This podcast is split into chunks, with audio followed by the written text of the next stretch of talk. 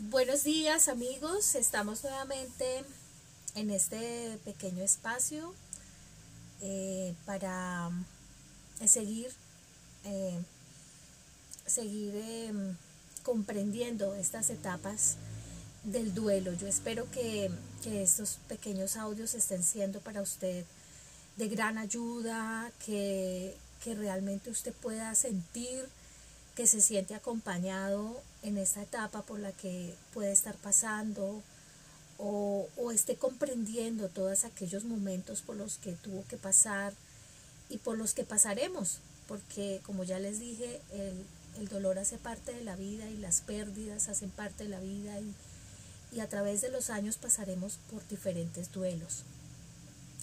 Eh, como quiero, quiero recordarles, como ya les dije, las etapas eh, se viven de manera eh, desordenada, de manera loca, unos días viene la primera, otros días la segunda, la tercera, o todas se viven el mismo día, o se repiten. Bueno, esto es algo loco que, que poco a poco uno puede ir asimilando la realidad, puede ir uno superando quizás por decirlo de alguna manera, esta pérdida o este dolor tan grande que, uno eh, tiene en el corazón o, está en el corazón. Hoy vamos a, mirar otras etapas, vamos a ver hasta, hasta dónde nos alcanza el tiempo, perdón, en, en 20 minutos. La tercera etapa es la etapa de la depresión, de la soledad, soledad y es la, el aislamiento social. Depresión, soledad y aislamiento social. Es la etapa de no querer hacer nada, es la etapa de sentirnos solos, porque duele la ausencia de ese ser querido. Nos aislamos como, como un mecanismo de defensa. Es bueno en cierta medida el aislamiento, porque nos hace pensar, nos hace reflexionar, podemos vivir nuestro dolor y acompañarnos pues de aquellas personas que consideramos que, hacen parte vital de ese, de ese momento, que, que queremos que nos acompañen. Es normal darse el tiempo de estar solos, es como un derecho que nos damos a nosotros mismos de no querer estando, de apagar el teléfono, de no estar en redes sociales, de desaparecer por un tiempo. Es un derecho y lo podemos hacer. Y nadie tiene por qué decirnos que no lo hagamos. Es la etapa donde el silencio hace su aparición para no aburrir a la gente. Pues uno siempre dice algo que tiene que ver con esa persona, con esa persona que falleció. Además, si no hay mucha gente empática, si, no hay, si hay muchos amigos informales de esos que no quieren oír acerca de tu dolor, sino que tú los escuches a ellos, pues hay más silencio. Es, es ahí donde nos retraemos, porque uno siente que molesta cuando se habla del fallecido o cuando mostramos nuestro dolor. Entonces tomamos un camino doloroso, el de guardar emociones, que enferman. Somatizamos el dolor o lo codificamos con enfermedades en el cuerpo. Como yo les conté en esa, en esa etapa tan dura para mí, mm, un amigo que tenía, como yo les comentaba en el capítulo anterior, no tuvo esa empatía y a los tres o cuatro meses de, de, fallecido Manolo, yo quería llorar y quería expresar mi dolor porque yo lo había acompañado a él en muchos de sus duelos y había estado para él y había escuchado y había llorado con él y había escuchado de su dolor. Perdón. Y él lo único que hizo fue decirme, no llores más. Ay, ya no llores más. Entonces, eso es algo que le, duele a uno y, por eso uno tiende a, aislarse. Ayer sucedió algo muy bonito y, quiero compartirlo con ustedes hablando de gente empática. Es que hace poco se nos murió una amiga muy especial para mi mamá y para mí.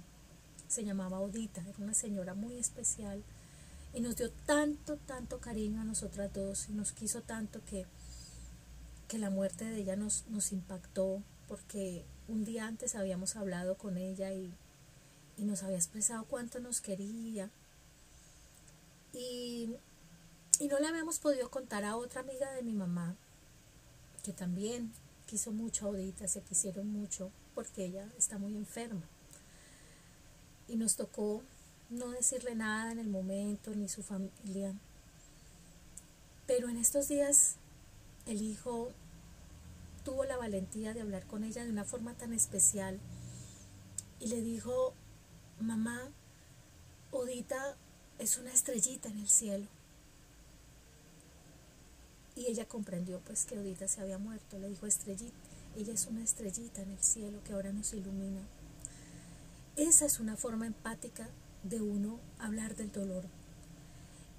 Él sabía que si le decía, oiga, es que se murió, ya no está con nosotros, mire que ya se fue, mire, no vaya a llorar porque se enferma. E, eso duele.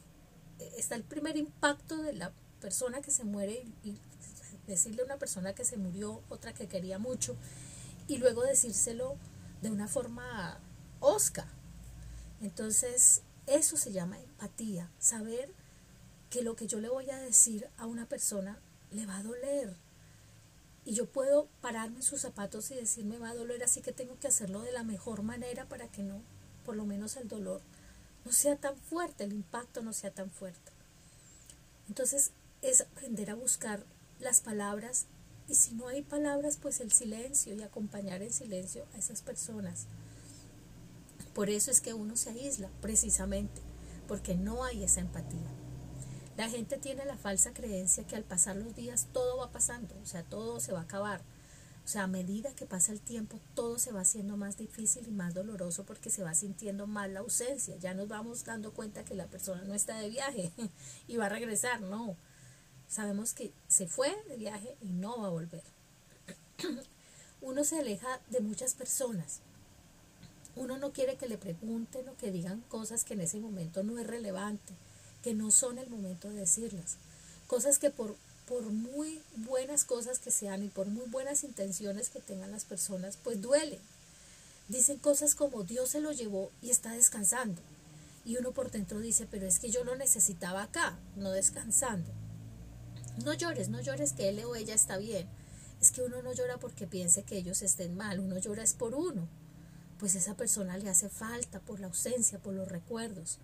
Otros dicen, es que esa fue la voluntad de Dios y lo dicen como con tanta arrogancia, como con tanta frialdad. Eso es algo que no se dice en ese momento. Uno está en una especie de limbo suspendido en el tiempo y uno se pregunta, ¿será que la voluntad de Dios es hacerme sufrir? Otra frase que dijo Bárbara Johnson en su libro, un libro precioso que se llama Guarda tus tristezas en una caja grande, siéntate encima y ríe. Ella dice, cuando el pozo ciego llegue a negar tu alma, lo que necesitas no son desafíos, sino consuelo. Te hace falta un amigo que se te acerque y te diga, sufro junto contigo, estoy a tu lado, lloro contigo, te apoyo lo más que puedo. Une tu escudo de fe con el mío y de algún modo juntos lo lograremos. Uno necesita que lo dejen llorar sin decir nada. Quizás recibir una caricia suave en la espalda, que lo acaricien así, de arriba para abajo, esa caricia que, que, que suaviza ese dolor, quizás un poco. Eso es suficiente. O que lo tomen a uno de la mano y lo dejen a uno llorar, o quizás lloren con uno. Sin embargo, uno se encuentra gente que le dice a uno, ya no llores más, como les contaba yo de mi, de mi amigo. Lo dicen con tanta frialdad que parece que su corazón fuera de piedra y no de carne. Alguien me dijo con mucha frialdad que yo no debía sufrir, que la muerte era más natural de la vida.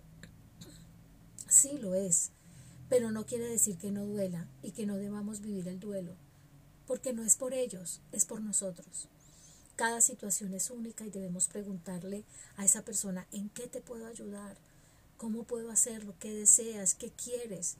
O sea, uno debe ser empático. Como, como, como esa frase que le dijo el hijo de, de nuestra amiga a su mamá. Odita es una estrellita en el cielo. Eso es empatía. Decir, yo sé lo que sientes. Eso me parece tan soberbio y tan arrogante, porque uno no sabe lo que siente la otra persona. Nadie sabe lo que uno siente. Cada uno siente las cosas de manera distinta. Los hombres procesan las emociones de manera diferente, ellos son más racionales. Por eso los hombres no pueden pretender que nosotras, las mujeres, hagamos lo mismo que ellos en el duelo o lo vivamos como ellos. Las mujeres a veces sufrimos un poco más porque somos emocionales. ¿sí? Si usted lee la Biblia y estudia la muerte del Señor Jesús, usted ve que las mujeres lloraron mucho. María Magdalena lloró mucho. Porque en esa época el duelo es visto como un acto de amor. Y las mujeres lo sufrieron y lo vivieron más. Porque somos más emocionales. Los hombres son más racionales. Por eso no pueden pretender que nosotras no lloremos. Y decirnos que no lloremos es algo ilógico. Hay desesperanza, hay sentimientos de querer morir también.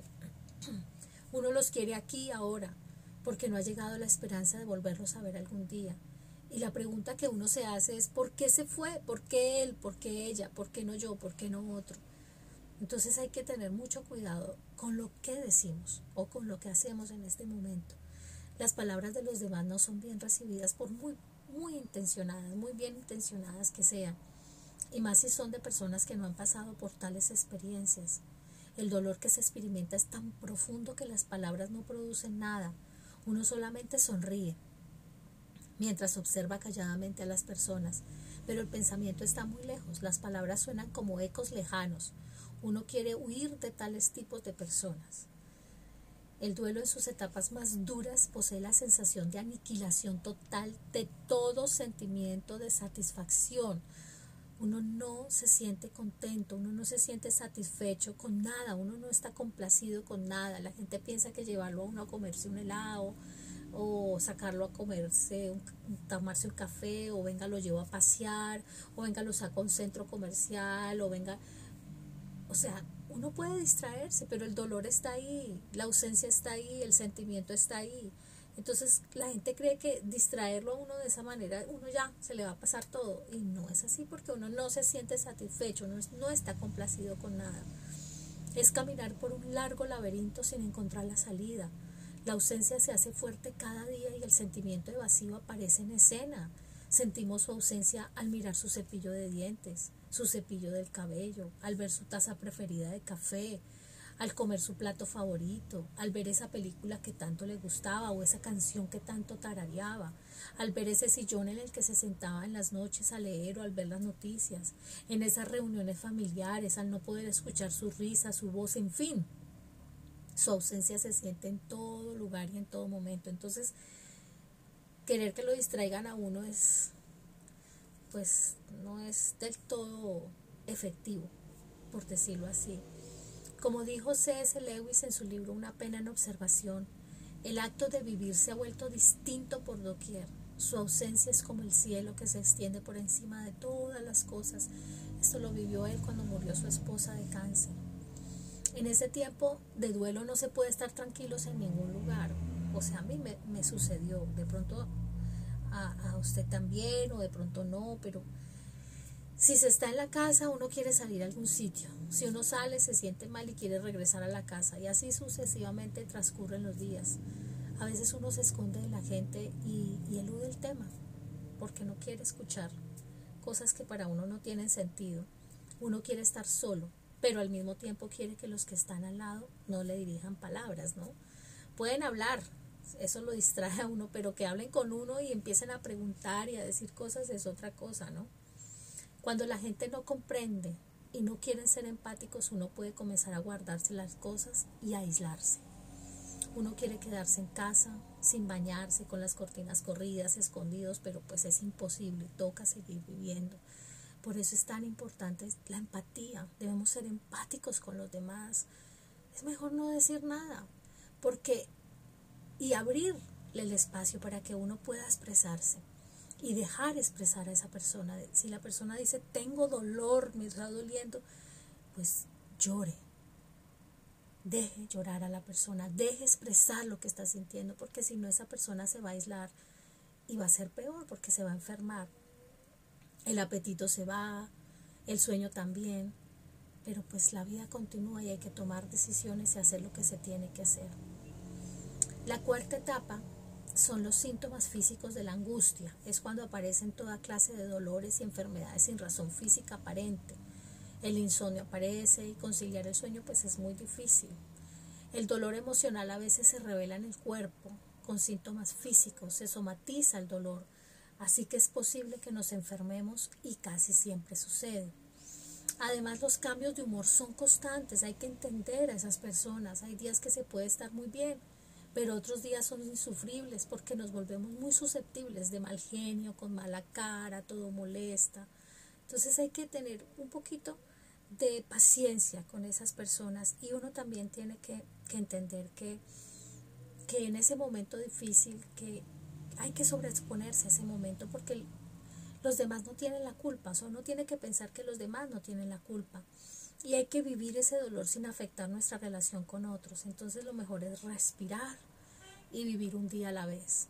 Pero también ayudarle a la otra persona y entenderla un poquito, porque no es fácil lo que está viviendo. La quinta etapa es la, la etapa del pánico. Aparece el miedo, el qué va a pasar conmigo, qué va a ser de mi vida, sin ella o sin él el reloj dejó de dar la hora. El mundo acabó de paralizarse. Llegan sentimientos de confusión, de preocupación, de desamparo, de inquietud.